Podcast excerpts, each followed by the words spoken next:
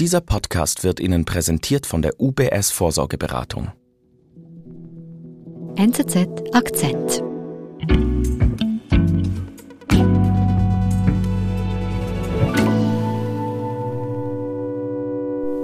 Frankreich ist derzeit aufgewühlt. Das Land erlebt noch einmal eine der schlimmsten Zäsuren der, der jüngeren Geschichte die Anschläge von der Nacht vom 13. November 2015. Es waren die schlimmsten Attentate, die das Land je erlebt hat. Und vor knapp zwei Wochen hat nun endlich der Prozess dazu begonnen.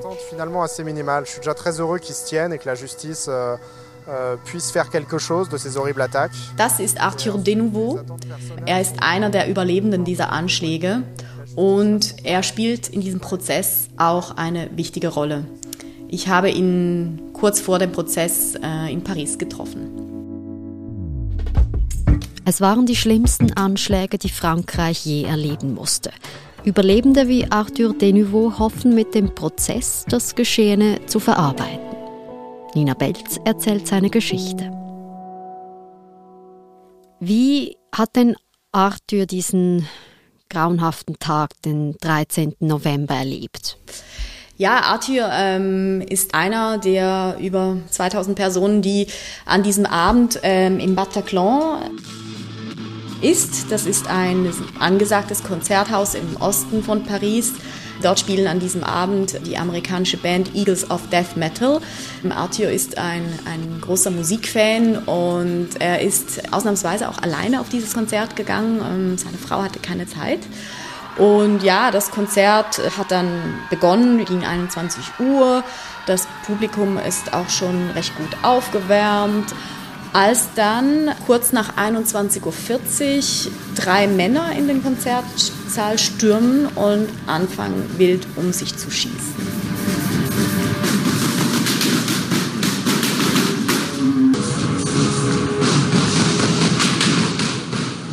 Wie erlebt Arthur diesen Moment? Er hat das verschiedentlich geschildert, dass er sich zum Beispiel daran erinnert, wie er sieht, wie die Schüsse aus den Kalaschnikows kommen und dass er dann halt äh, versucht, instinktiv, denke ich, ähm, aus dem Bataclan rauszukommen. Er weiß, glaube ich, auch gar nicht mehr so genau, wie lange er da drin war. Er schätzt ungefähr zehn Minuten. Es gelingt ihm dann über er beschrieb das wirklich, dass er über Menschen drüber gestiegen, gestolpert ist, die auf dem Boden lagen. Und dass er dann, ja, schätzungsweise zehn Minuten später durch den Notausgang draußen auf der Straße steht. Natürlich ist Chaos, Panik, Schreie. Das wird sich dann äh, schon relativ bald äh, zeigen, dass der Angriff auf das Bataclan der letzte einer Angriffsserie war, die sich an diesem Abend in Paris zugetragen hat. Das fing an im Stade de France, wo gerade Deutschland gegen Frankreich spielte. Da sind drei Bomben von Selbstmordattentätern explodiert. Allerdings ist es ihnen nicht gelungen, ins Stadion einzudringen. Es geht dann weiter ähm, mit drei Attentäter, die aus Autos schießen. Man zählt 131 Tote und mehrere hundert Verletzte. Und was macht Arthur nach dieser schlimmen Erfahrung? Eben er, er schafft es, aus dem Bataclan zu flüchten. Wie geht es für ihn in den Tagen darauf weiter? Er hat wie durch ein Wunder keine körperlichen Verletzungen davongetragen, aber er muss natürlich psychisch verarbeiten, was er da erlebt hat. Arthur hat einen guten Job bei einer Bank und den er auch am nächsten Morgen wieder aufnimmt und ähm, es wird ihm ziemlich bald eine Beförderung angeboten.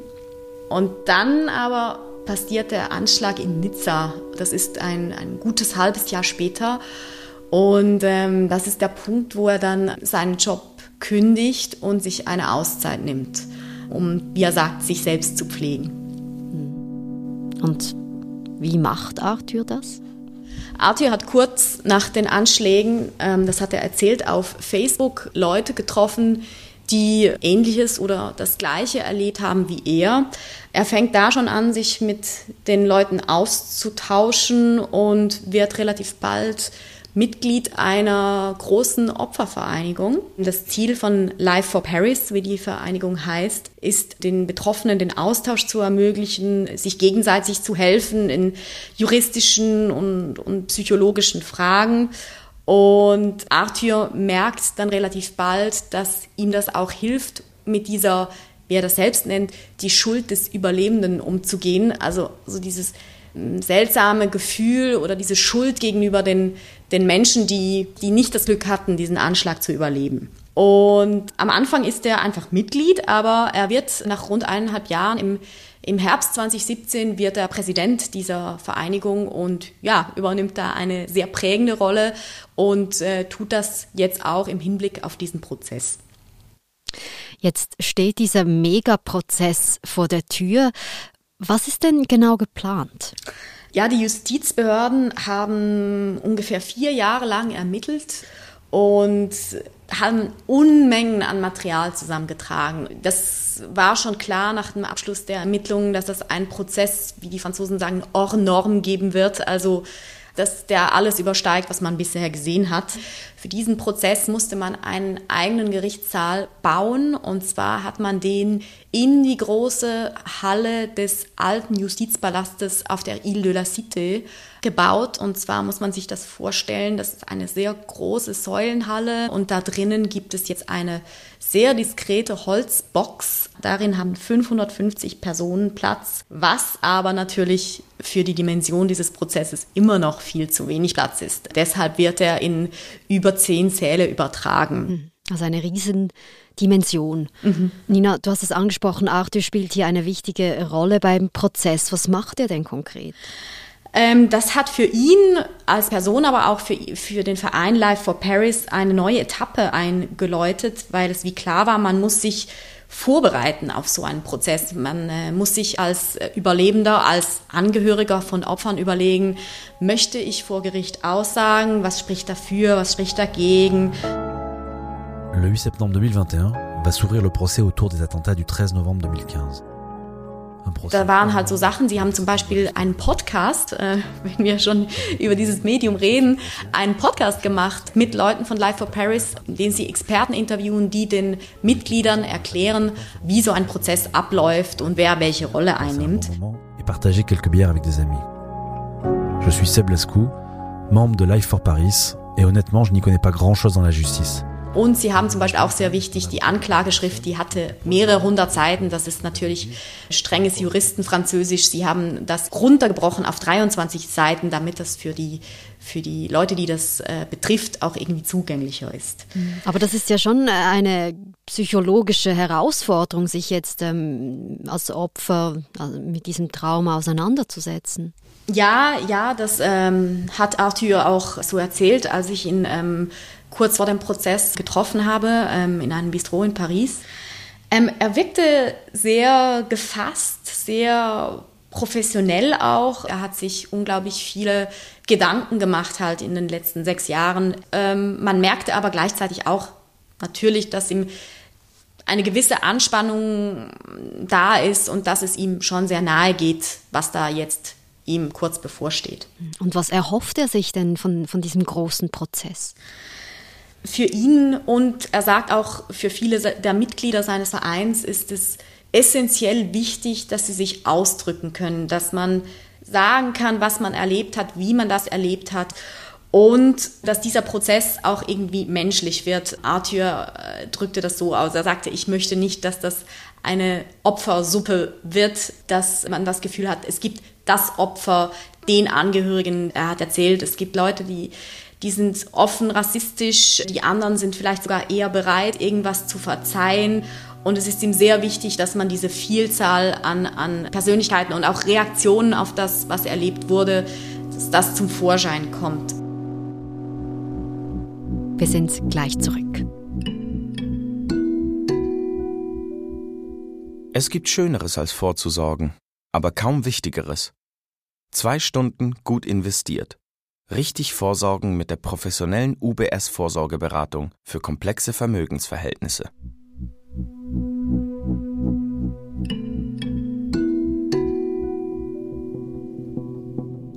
Ce mercredi 8 euh, septembre s'est ouvert le procès des attentats du 13 novembre 2015 à Paris et Saint-Denis, un procès historique, inédit. Ja, und dann war da dieser 8. September, der Tag, an dem dieser Megaprozess beginnen sollte. Es war auch eine gewisse Spannung in der Luft. Bin an diesem Tag dann selbst zum Gericht gegangen, bin natürlich früh los und äh, ich war relativ schnell in diesem Gebäude drin, obwohl da ganz viele Sicherheitskontrollen waren. Man wurde mehrmals auf die Identität überprüft. Es gab ein Sicherheitsscreening wie am Flughafen. Ähm, am ersten Tag waren nicht so viele der Nebenkläger da. Der Saal, der da extra konstruiert wurde, der war nicht voll. Aber doch gut gefühlt, vor allem mit Anwälten, muss man sagen. Mhm. Und wer wird denn jetzt alles an diesem Prozess, an diesem langen Prozess erscheinen? Zunächst einmal sind das 20 Personen, die angeklagt worden sind, entweder bei diesen Anschlägen direkt mitgewirkt zu haben, indem dass sie da vor Ort waren, logistische Hilfe geleistet haben, äh, den ideologischen Überbau geliefert haben oder jemanden irgendwo hingefahren haben. Von diesen 20 sind sechs abwesend, weil entweder tot, verschollen oder auf der Flucht. Und von diesen 14 ist einer besonders interessant, wichtig. Das ist Salah Abdeslam, weil er an den Anschlägen direkt mitgewirkt haben soll. Und dann stehen im Gerichtssaal also die Opfer und die Überlebenden dem mutmaßlichen Attentäter direkt gegenüber. Genau, dass zumindest die Überlebenden und äh, Angehörigen von Opfern die sich dazu bereit erklärt haben, dass sie vor Gericht aussagen wollen oder am Prozess teilnehmen wollen, weil verständlicherweise kann und möchte das wahrscheinlich nicht jeder. Hm. Und wie viele sind das ungefähr? Ähm, genau, insgesamt haben sich etwas mehr als 1800 Personen, zum Teil auch Organisationen, entschieden, Nebenklage einzureichen. Arthur sagte mir, dass ungefähr 15 bis 20 Prozent der Mitglieder bereit erklärt hat, äh, vor Gericht auszusagen. Das sei, wie er mir sagte, ein sehr durchschnittlicher Wert. Mhm. Und wie hat denn Arthur jetzt den Prozessbeginn erlebt? Ja, genau, das äh, hat mich auch sehr interessiert und ja, ich habe ihn deshalb eine gute Woche nach dem 8. September angerufen. Oui, bonjour Arthur. Ça va? Très bien, merci, merci. Er war alles in allem recht zufrieden. Er sprach von Erleichterung, weil er, weil er sagte, ja, ähm, für mich war das, als ich dann in diesen Gerichtssaal kam, auch irgendwie wie so der Schritt zu einem Vollzug. Er sagte das auch im Vornherein, dass es, dieser Prozess ist für ihn ein Schritt in seinem Leben vorwärts zu gehen, dass man jetzt über diese furchtbare Nacht und, und ihre Urheber urteilt.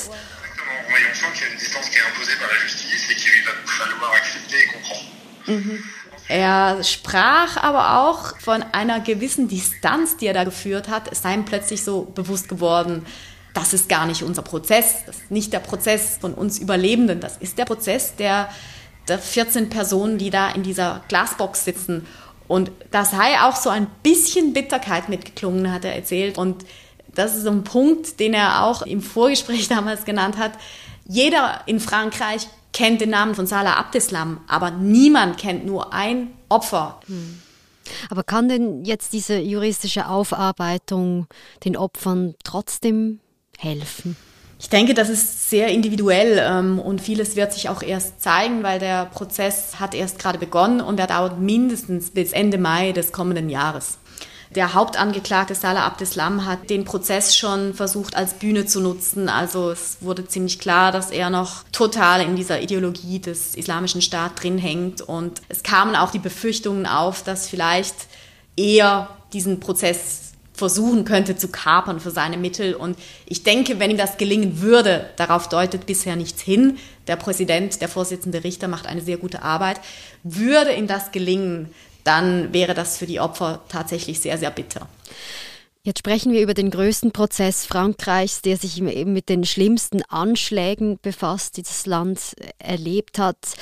Was ist deine Einschätzung? Was bedeutet diese juristische Aufarbeitung dieses Traumas für das Land, für Frankreich? Ja, ich denke, es ist ein wichtiger Schritt der Aufarbeitung, auch der gesellschaftlichen Aufarbeitung dessen, was da in dieser Nacht passiert ist auch um zu verstehen, wie das überhaupt passieren konnte. Und ich denke, es ist auch besonders, dass hier einer der Attentäter direkt vor Gericht steht. Das hatten wir bei vielen Anschlägen ja nicht. Und ich denke, dass es auch wichtig ist, für Frankreich als Land zu zeigen, dass man diese Attentäter vor Gericht bringt in einem rechtsstaatlichen Verfahren und nicht in einem besonderen Gefängnis verschwinden lässt. Und was sind denn die Hoffnungen von Arthur? Du hast gesagt, der Prozess wird mehrere Monate gehen. Was erhofft er sich am Ende? Ich denke, für ihn sicher persönlich besteht die Hoffnung, dass er irgendwas auch abschließen kann. Ähm, er sagt eben verständlicherweise, die, dieser Anschlag hat sein Leben verändert. Er ist gewissermaßen, war er nicht mehr die, dieselbe Person wie vorher, aber er möchte aus dieser Rolle eines Opfers eines Terroranschlages auch wieder raus. Also er hat das ganz deutlich gesagt, ich möchte nicht mein ganzes Leben lang Opfer sein.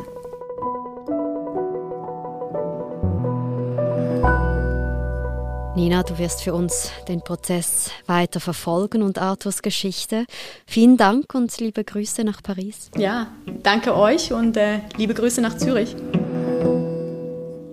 Das war unser Akzent. Ich bin Adin Landert. Bis bald.